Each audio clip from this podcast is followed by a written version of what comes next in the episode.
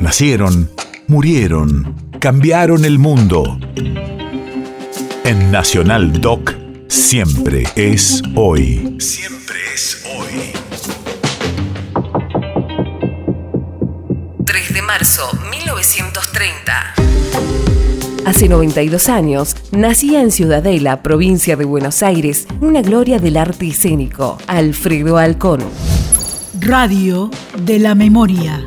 Brilló en el teatro y en el cine, así como en ciclos televisivos. Que no quiero verla.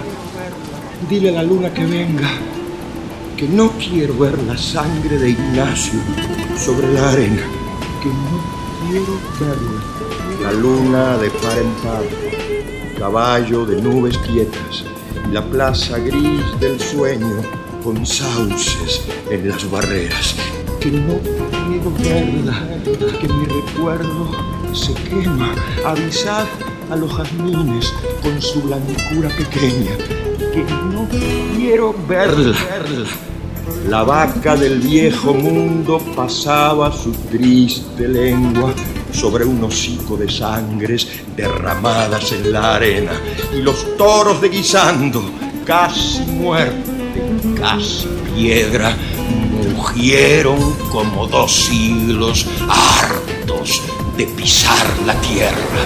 No, no, que no quiero.